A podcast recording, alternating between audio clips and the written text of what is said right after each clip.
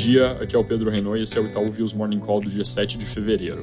Começando pelos Estados Unidos, ontem nas várias falas de membros do FOMC não teve nada muito novo, a não ser a fala da Loretta Masters de Cleveland, falando que está ganhando confiança de que podem realmente cortar juros um pouco mais para frente no ano. Fala rock, porque esse mais para frente, em tradução literal, ela disse mais tarde no ano, acaba tirando o peso da possibilidade de que eles venham a fazer coisas no curto prazo. Março já estava fora da mesa, o mercado tende a tomar esse comentário dela como algo que bota dúvidas sobre um movimento em maio, que para a gente é cenário base, porque no final das contas o peso tem sido dado maior para a inflação, que melhorou, do que para a atividade que está forte, então teria espaço para já fazer esse movimento. Na China, parece haver em parte do mercado mais uma rodada de esperança de que estímulos vêm logo, o chefe do que seria o análogo à CVM de lá foi trocado depois da reunião que eu comentei do governo com reguladores do mercado financeiro. Isso pode ser indício de que vem uma postura mais frouxa pela frente. Além disso, o feriado do Ano Novo Lunar Chinês está se aproximando e semana que vem inteira fica morta por lá por causa disso. Então aumentam as apostas de que o governo solta algo agora no curtíssimo prazo para já ter efeito enquanto tem mercado aberto. Mas concreto, concreto, nada ainda.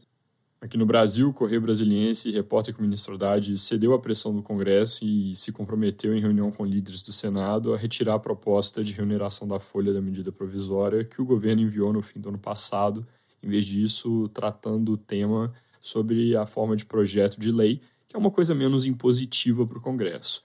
A reportagem fala que o combinado é o governo apresentar um PL até sexta-feira, mas obviamente tem risco de acabar ficando para depois do carnaval. Só lembrando, apesar da MP frequentemente ser chamada de MP da reoneração da folha, ela não trata exclusivamente disso.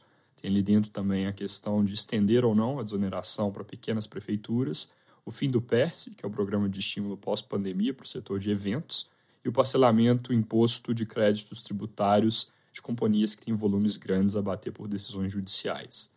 A extensão da desoneração da folha de pagamentos para prefeituras de cidades pequenas foi criada no momento em que o Congresso renovou a desoneração que já existia, mas não está claro, segundo a matéria, se ela vai sair junto da MP ou se fica lá dentro. Ficar dentro seria um ganho para o governo, por já deixar mais garantido que pelo menos essa parte segue o que a Fazenda almeja. O PS também aparentemente não está claro se fica na MP ou se vai ser tratado em separado.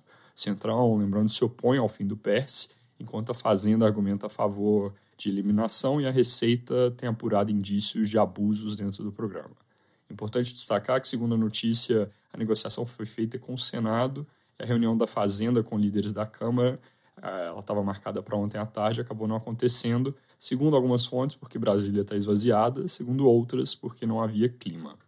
Sobre clima, muito do noticiário segue girando em torno do mau humor entre governo e o presidente da Câmara, Arthur Lira. Destaques hoje são cobrança por parte do presidente da Câmara ao governo sobre critérios para liberar emendas que, segundo parlamentares, estão tendo execução deliberadamente lenta.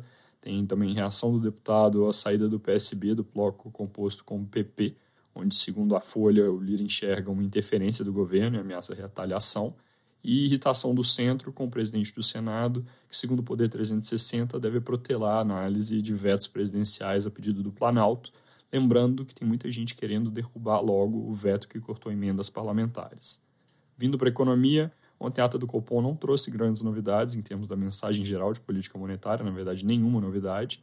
Os destaques foram alguns toques um pouco mais duros sobre a atividade econômica e inflação, no primeiro caso, destacando que a economia pode desacelerar mais lentamente que o esperado. No segundo, dando atenção à dinâmica de ganhos salariais acima do IPCA.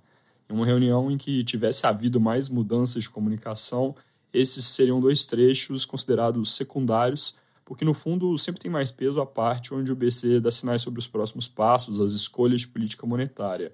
Mas como esse pedaço foi copia e cola, foram esses comentários na parte de atualização mesmo do cenário que chamaram mais atenção. Se não alteram a nossa visão de como o ciclo vai evoluir, se alguma coisa reforçam a leitura, que é de corte de 50 pontos por reunião, com nível final da Selic em 9%. Hoje tem divulgação das vendas no varejo de dezembro, que devem vir com alta de 0,5% no conceito ampliado, 0,1% no restrito, que exclui veículos, material de construção e atacado de alimentos.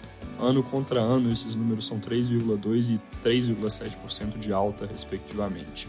O consenso de mercado está um pouco abaixo da gente, com 0,3 em vez de 0,5 para o ampliado e menos 0,2 em vez de mais 0,1 para o restrito. É isso por hoje, bom dia!